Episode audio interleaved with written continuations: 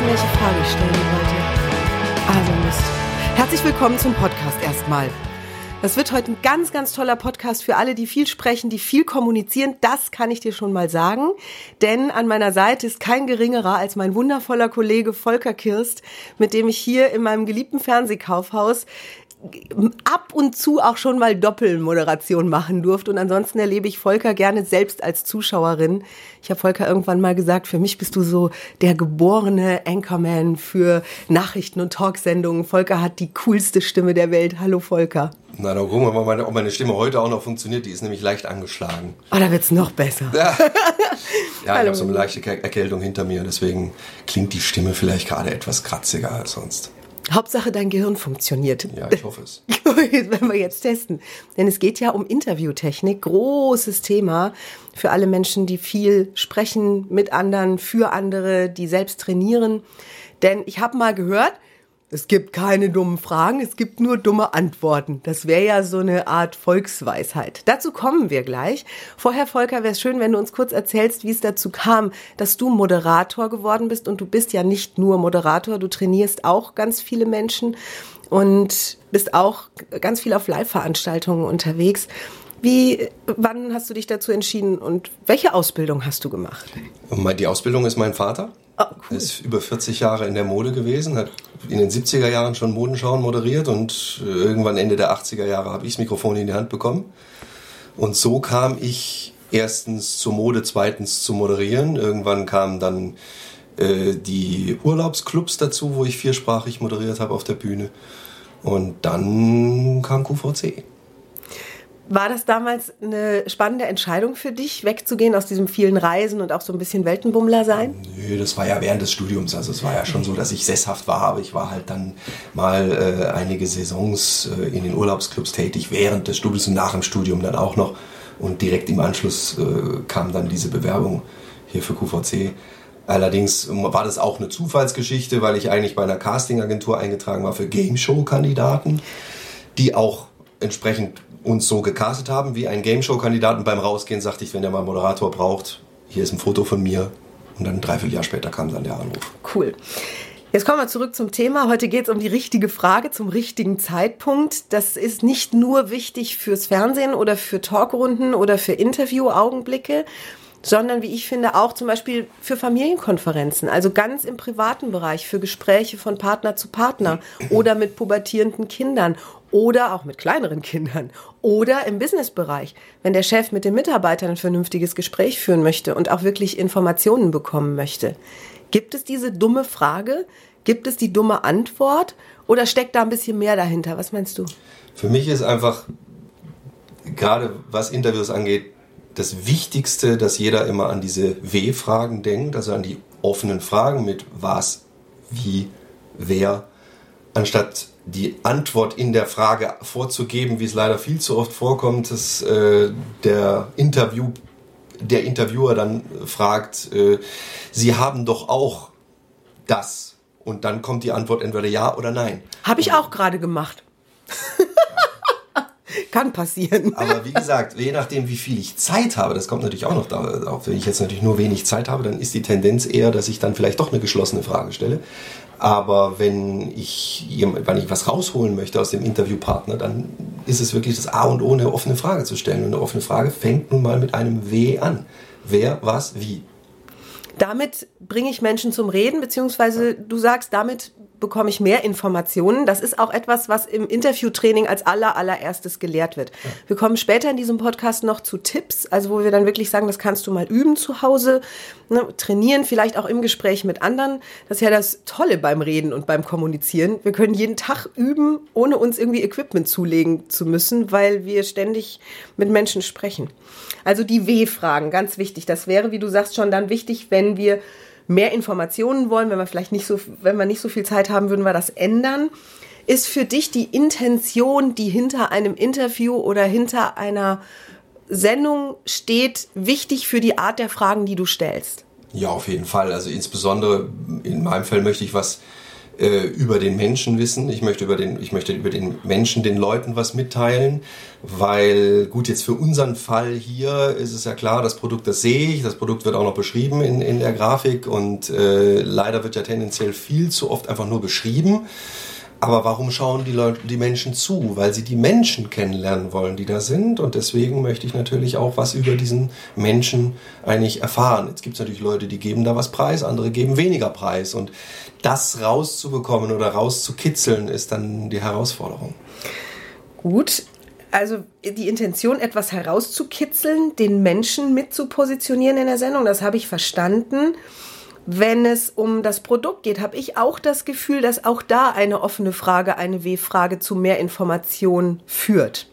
Also wie bediene ich das richtig? Ja, natürlich, aber Oder, gut, davon ne? wollen wir jetzt ja, mir ging es jetzt einfach nur mal grund, grundsätzlich, mhm, ja. äh, jetzt, das ist jetzt mal dahingestellt. Du, die Intention ist, also die Intention ist, so viel Information wie möglich zu bekommen vom anderen. Hm. Würde das dann, oder ich, ich frage mich gerade selbst, ob das heißt, dass ich mich als Interviewer dann in dem Augenblick sehr zurückstelle. Also, dass ich die anderen Dinge mit den Fragen in den Vordergrund rücke. Das hängt jetzt davon ab, äh, hier für unseren Fall ist es ja oft so, dass entweder ist der Interviewpartner sehr emotional und liefert das Emotionales oder er ist sehr technisch.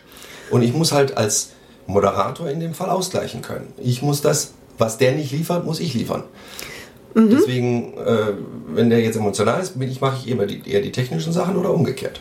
Wenn du den Auftrag bekommst, ein reines Interview zu führen auf der Bühne bei einer Veranstaltung, da ist irgendein prominenter Mensch oder ein wichtiger Mensch aus irgendeinem Bereich und du darfst aus dem Informationen herauskitzeln, wäre da die Emotion dann nicht mehr so wichtig? Doch, gerade da, weil da möchte ich ja logischerweise auch was mehr wissen, was eben nicht überall in der Zeitung steht, sondern ich möchte eben eigentlich das Persönliche und das Private wissen. Ob der mir das sagt, weiß ich nicht. Aber es ist natürlich die Herausforderung. Hat das nur was mit den Fragen zu tun, die du dann stellst? Also eine bewusst geschlossene das hängt, Frage. hängt ganz viel von Vertrauen ab. Vertrauen ist das A und O. Vertrauen seitens des Interviewpartners zu diesem Moderator will der mich vielleicht bloßstellen. Ja. ja. Gibt ja so Leute, deswegen ist es irrsinnig wichtig, vorher ein Vorgespräch zu führen. Vorher einfach mal so die gemeinsame Wellenlänge festzustellen. Ist diese Wellenlänge da oder muss ich mich da irgendwie, soll ich mich da irgendwie anpassen? Mhm. Und das ist einfach extrem wichtig, Vertrauen in, in, vom Interviewpartner. Das wäre jetzt wieder für gerade für Familiengespräche, also auch zwischen Partnern, die sich vielleicht nicht mehr so vertrauen oder wo es um ein Thema geht, das beide mit gemischten Gefühlen angehen. Oder auch im Businessbereich, wenn der Chef jetzt nicht so gute Nachrichten hat oder aus den Mitarbeitern Informationen herausholen möchte, die vielleicht auch eher brisant wären. Wenn da ein Vertrauensverhältnis an aller vorderster Front steht, ist ja, bevor ich anfange zu fragen, sozusagen ein Prolog wichtig. Also in unserem Fall wäre das ein Vorgespräch vor der Sendung zum Beispiel. Ja. Gut, jetzt ist natürlich bei so einem Mitarbeitergespräch vom Chef zum Mitarbeiter wahrscheinlich nicht ganz so einfach, da noch ein Vorgespräch zu führen, sicherlich. Ähm, grundsätzlich würde ich jetzt aber einfach mal davon ausgehen, dass äh, äh, wenn ich da als Mitarbeiter zum Chef komme, ähm, einer von beiden wird wohl Vertrauen zum anderen haben, sonst würde ich da nicht arbeiten, vermutlich. Mhm. Ja, aber das, auch halt, das ist halt auch sehr viel mit Vertrauen in Verbindung. Aber ich gebe zu, das ist sicherlich eine sehr schwierige Situation, weil ich einfach nicht weiß, wie bekomme ich entweder meine Informationen raus oder wie bekomme ich vielleicht die Gehaltserhöhung. Äh, ne? Also was überzeugt ihn? Und, und da kommen wir meines Erachtens wieder auf einen Punkt zurück, der auch jetzt für uns im Verkauf äh, eben zählt, ist der Nutzen. Das heißt, was hat mein Gesprächspartner für einen Nutzen von diesem Gespräch oder von den Informationen, die ich ihm gebe? Mhm. Das heißt, äh, jetzt beispielsweise im, im Gehaltserhöhungsgespräch wäre vielleicht der Nutzen, wie kann ich mehr liefern, wie kann ich mehr bieten? Ähm, was bringt dem Unternehmen was? schon bin ich wieder bei den W-Fragen. Ja. ja. Und das ist eben genau wie ich dann in so ein Gespräch gehen würde. Was kann ich bieten? Nicht was will ich, sondern was biete ich? Super und Fragen, die ich mir vorher selbst stelle. Also auch da, ne, bevor ich in ein Gespräch gehe, mich selbst zu hinterfragen, was ist genau mein Ziel? Was kann ich geben, statt nur zu nehmen in dem Fall? Auch in einem, auch, passt auch zum Beziehungs- oder Familiengespräch sehr gut finde ich. Ja. Denn da ist ja oft auch dieses, ich zeige auf den anderen und sage, du hast ja nicht abgeliefert, ja. du bist ja derjenige, der behauptet hat dies und das und dann kommt das. Also auch da mit, mit offenen Fragen, die Raum lassen, um auch wirklich Informationen zu finden, mich selbst zu interviewen. Finde ich eine tolle Vorbereitung. Also auf, auf diese Familiensituation nochmal bezogen, würde ich es allerdings auch so sehen, dass es nicht unbedingt immer nur Sinn macht, jetzt nur darzulegen, was ich liefern kann, also was ich bieten ja. kann, was ich an, an Nutzen mhm. bringen kann, mhm. sondern wirklich auch mal einen Standpunkt festzusetzen und zu sagen, so, für mich sieht es so am besten aus, ich hätte das gerne so. Und ich habe halt immer wieder im, im, Leben gemerkt, dass es ganz oft ähm, als Schwäche ausgelegt wird oder negativ ausgelegt wird, wenn, wenn wir uns immer nur anpassen oder wenn wir immer nur so uns verhalten, wie die anderen das möchten. Das mag sein. Und um überhaupt mal festzubekommen, was der andere sich wirklich wünscht, wäre ja hier auch schon wieder eine Frage, was wünschst du dir denn? Oder was könnten wir jetzt tun, damit es dir besser geht? Oder was könntest du tun, was könnte ich tun, damit es dir besser geht? Das ist natürlich schön, wenn es solche Gespräche Es ist super schön, wenn es solche Gespräche gibt, solche offenen Gespräche. Leider landen die dann doch oft erst bei Paartherapiegesprächen, wenn es dann tatsächlich mal so weit kommt, ähm, wo cool dann plötzlich offen gesprochen wird. Weil nämlich es keiner geschafft hat, vorher offen zu sprechen. Und vorher vielleicht auch danach zu fragen? Ja, ich meine ja, eben. Also ja. schon Fragen schon, aber dann wird ausgewichen. Ja, das passiert leider viel zu oft. Wenn die Frage ernst gemeint und ja, okay, vielleicht ist der Podcast auch dafür da. Also, dass die Menschen, bei denen das ansteht, ne, vielleicht sind ja einige Hörer hier dabei, die sagen, ja, da ist bei mir was, dass sie sich wirklich was ziehen können aus diesem, wie fragst du denn? Also ist das wirklich eine offene Frage, die keine Vorannahme beinhaltet? Ne, und äh, lässt die wirklich den Raum für den anderen, seinen Standpunkt mal zu erklären oder seine Wünsche zu äußern. Ja, wobei es einfach ganz oft, äh, um jetzt nochmal Thema Mann und Frau mhm. anzugehen, ne, es ist halt ganz oder Mann und Mann oder Frau leider so, dass Frauen äh, meinen, der Mann muss es doch merken und fragen nicht und der Mann fragt natürlich auch nicht, weil er denkt, er ist alles okay. Das sind, das sind klassische Missverständnisse. Vielleicht ist es auch gar nicht mal so klassisch Mann und Frau, sondern in eingespielten Beziehungen. Ne? Also ich habe schon das Gefühl, oder das habe ich so in meinem Leben gemerkt, dass am Anfang einer Beziehung mehr Fragen gestellt werden. Also wir sind ja jetzt hier mit unserem Thema, sind wir ja so, dass wir eigentlich schon diese Inter Interviewsituation haben, wo wir ja. Fragen stellen. Ja. Aber bis es, in, also jetzt in Bezug auf Familien oder Paar oder wie auch immer, äh, bis es da überhaupt erstmal dazu kommt, zu einer Fragesituation. Ja. Das ist ja schon mal ein Fortschritt. Perfekt. Das ist schon mal toll. Vielleicht haben wir den Impuls jetzt ja, gesetzt. Ja. Wäre dieser Podcast hätte sich schon ja. 30.000 Mal gelohnt. Aber ich habe im Gegensatz zu es gibt keine dummen Fragen, es gibt nur dumme Antworten, was ja ein bisschen Druck rausnimmt aus Fragesituationen, ne, dass Menschen sich überhaupt mal wieder trauen, was zu fragen. Viele trauen sich ja auch gar nicht, Fragen zu stellen, eben aus der Befürchtung heraus, die könnten mich für dumm halten oder ne, vielleicht bedeutet das Schwäche, wenn ich das jetzt frage. Genau. Ich habe zwar das Fremdwort nicht verstanden, nur bevor ich jetzt die Hand heb, lieber nicht. Ja, ja. Äh, habe ich gehört, die Qualität deiner Frage bestimmt die Qualität deiner Antwort. Das hat mir mal ein Trainer gesagt. Und da ist auch was dran in meiner Welt, weil ich je, je genauer ich meine Frage formuliere oder je äh, ja bewusster ich mir der Worte bin, die ich wähle, oder auch der Vorannahmen, die sich in der Frage verstecken, eben was erwarte ich als Antwort? Erwarte ich überhaupt schon irgendwas Bestimmtes? Ja, du setzt es ja dann ganz gerne, also wenn du merkst, der andere versteht dich nicht, dann setzt du es ganz gerne auch in deine Frage mit rein. Also die Antwort. Ja, ja. Die Antwort. Und dann heißt es nachher nur noch Ja oder Nein. Und wenn du Glück hast, erklärt er das noch, aber das ist dann schon Fortschritt. Richtig. Und den, den meine ich. Also, dass ich mir wirklich vorher Gedanken mache, was erwarte ich denn jetzt als Antwort? Will ich nur das hören, was ich eh schon weiß? Also will ich eine Bestätigung für meine Annahme? Und das gibt's bei uns im Fernsehen genauso wie auf der Bühne, genauso wie irgendwo anders. Auch in Talkshows erlebe ich das häufig, dass ich dann doch merke, der Moderator, der sich neutral verhalten sollte, mhm. der äh, verhält sich eben dann nicht mehr neutral. Ja, das äh, habe ich auch schon hin und wieder beobachtet, ja, dass sie dann doch ganz gerne mal ihre Meinung kund und zu wissen tun. ja, es ist ja tatsächlich so, eigentlich ist ja der ne? Interviewer ist ja eigentlich mehr die neutrale Person.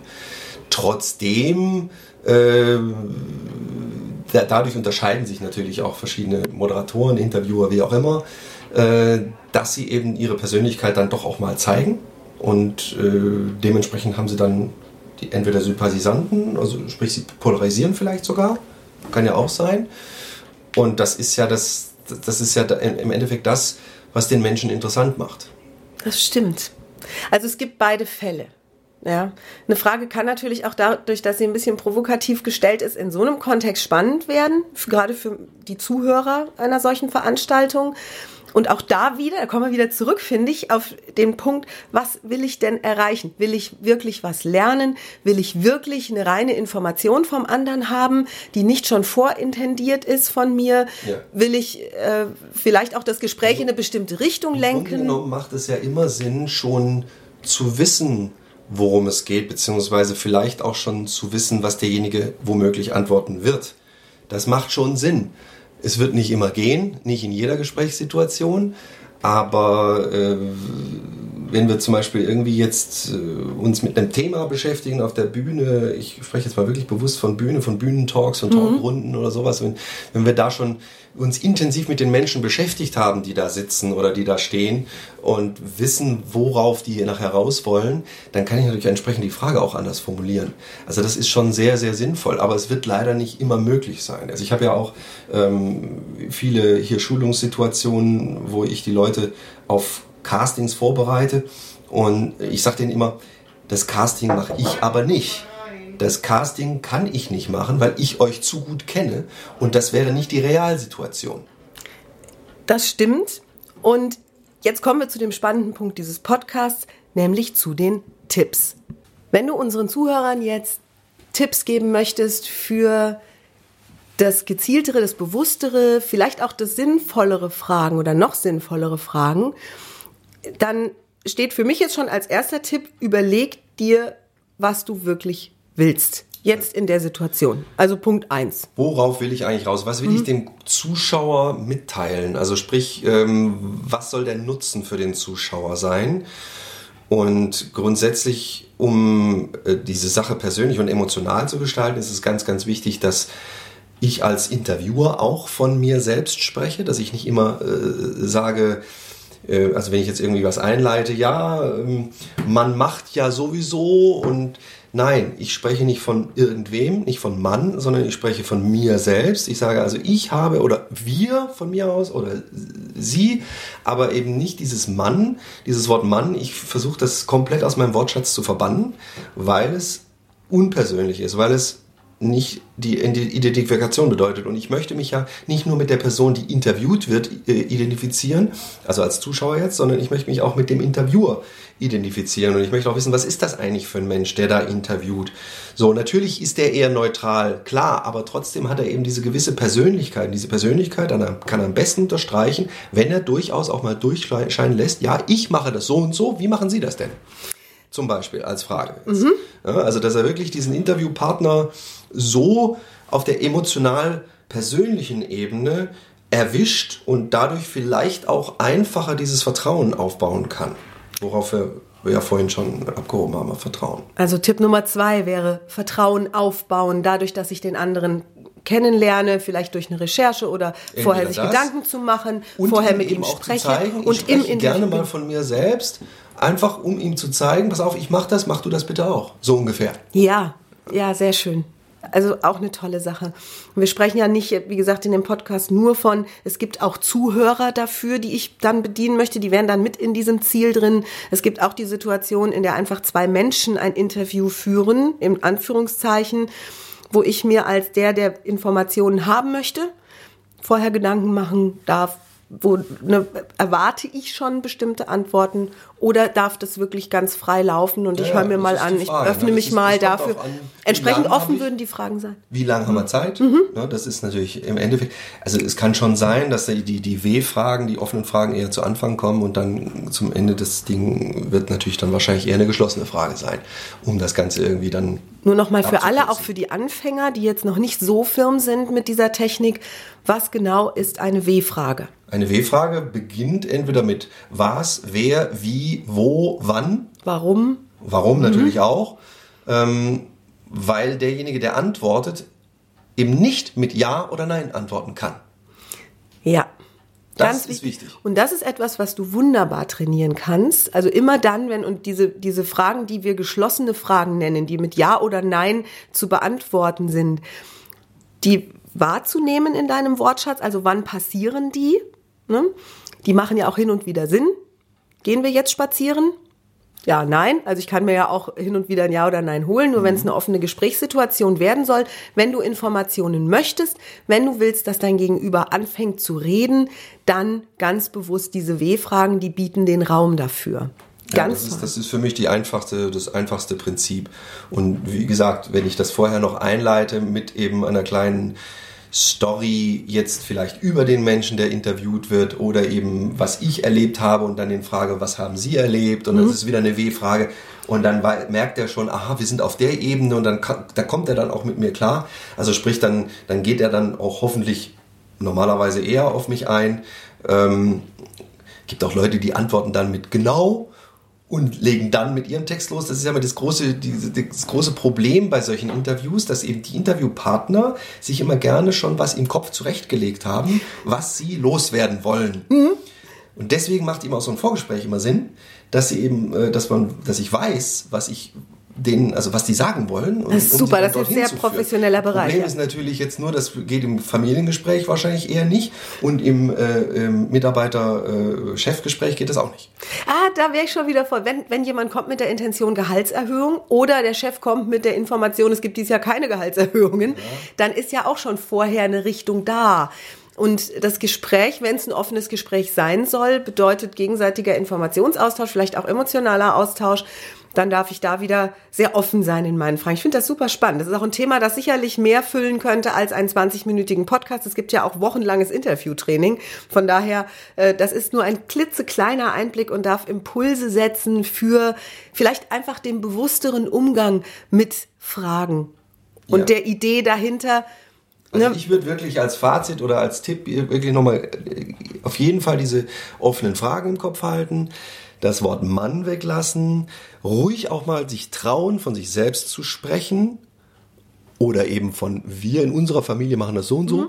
Zum Beispiel, ne? also ist ja auch von sich selbst sprechen. Da muss ich nicht immer das Wort ich verwenden, weil ich habe ganz oft erlebt, dass diese, diese Leute sich nicht trauen, ich zu sagen, weil sie immer gelernt haben, das wäre doch egoistisch. Ja. ja. Und das ist einfach nicht so. Wir wollen den Menschen kennenlernen. Das geht nur, wenn er von sich selbst spricht. Also das sind so die Haupttipps, die ich bei Interviews geben würde. Wunderschön. Volker, wenn die Hörer mehr von dir wissen möchten, dann finden sie dich sicher auf Facebook. Ja, unter Volker Kirst QVC. Da ist meine Facebook-Seite. Ich, ich habe auch ein, ein, persönliches Profil, aber da mache ich fast nichts. Eigentlich mhm. gar nichts. Ähm, über Xing bin ich erreichbar. Ähm, Gibt es eine Homepage? Es gibt auch eine Homepage, wo ich so ein paar kleinere Auszüge drauf habe, aber nur sehr wenig unter volkerkirst.de. Ähm, aber das ist jetzt wirklich, das behandle ich eher stiefmütterlich, muss ich zugeben. Ja, und natürlich bist du im Fernsehen zu sehen und zwar sehr regelmäßig. Ja, das kommt dann hin und wieder auch mal vor über QVC, ja. Ich bin auch mittlerweile, äh, äh, mache ich also Seminare hier bei der Fachakademie für Handelsmanagement in Düsseldorf, eben Seminare für Emotionalisierung im Verkauf und ähm, war jetzt auch schon mal Gastredner bei der Bur Trainerakademie, die äh, ja Verkaufstra unter anderem Verkaufstrainer in Unternehmen trainieren. Und da hoffe ich, dass wir das nächstes Jahr noch ein bisschen ausbauen können. Also das fasziniert mich einfach total, wie, wie wichtig dieses Thema Emotionalisierung einfach geworden ist. Ne? Und gerade äh, auf dem Emotionalisierung, auf dem Thema äh, Neuromarketing, aber das würde jetzt zu weit, zu weit führen, jetzt auch noch Neuromarketing zu erklären. Aber das ist einfach ein unglaublich faszinierendes Thema. Es geht einfach heutzutage nicht mehr darum, ähm, einfach nur Produkte zu beschreiben. Und die meisten Leute schockiert es immer, wenn ich dann die Frage stelle im Seminar, sagen Sie mir doch mal bitte, was ist für Sie eine rationale Entscheidung? Und da kommen wir nämlich am Schluss drauf, es gibt keine rationale Entscheidungen. Jede Entscheidung ist durch irgendeine Emotion begründet. Und dann ist es eine Entscheidung und braucht vielleicht noch nicht mal mehr begründet werden. Also das ist dann wieder, das ist noch feinere Sprachzauberei. Ihr seht schon, es gibt ganz viele Menschen, die das super können. Wir schreiben all diese äh, Internetdaten unter dem Podcast, so dass du Volker sehr schnell finden kannst. Also wir verlinken Volkers Facebook-Seite und auch gern die Homepage. Bei QVC findest du einen Programmplan auf der Internetseite, wo du Volker stalken kannst, wenn du ganz gezielt Volkers Sendungen sehen möchtest. Es lohnt sich auf jeden Fall. Gerade wenn du noch ein bisschen bisschen genauer zuhörst, dann erlebst du hier ein sehr feines Frage-Antwort-Spiel, das ich immer sehr mag. Und ich gucke auch Volker nicht nur zu, weil ich gut unterhalten bin, sondern weil ich da immer noch ganz viel lernen kann. Alle Informationen zu unseren Seminaren und zu dem, was wir so tun, Florian und ich, findest du unter www.kontext mit k-denken.de wie immer. Ich sag Danke an Volker für die vielen Infos und das offene Gespräch. Und zu dir sage ich Tschüss bis nächsten Dienstag mit neuem Thema. Dieser Podcast bleibt kostenlos. Tschüss. Tschüss.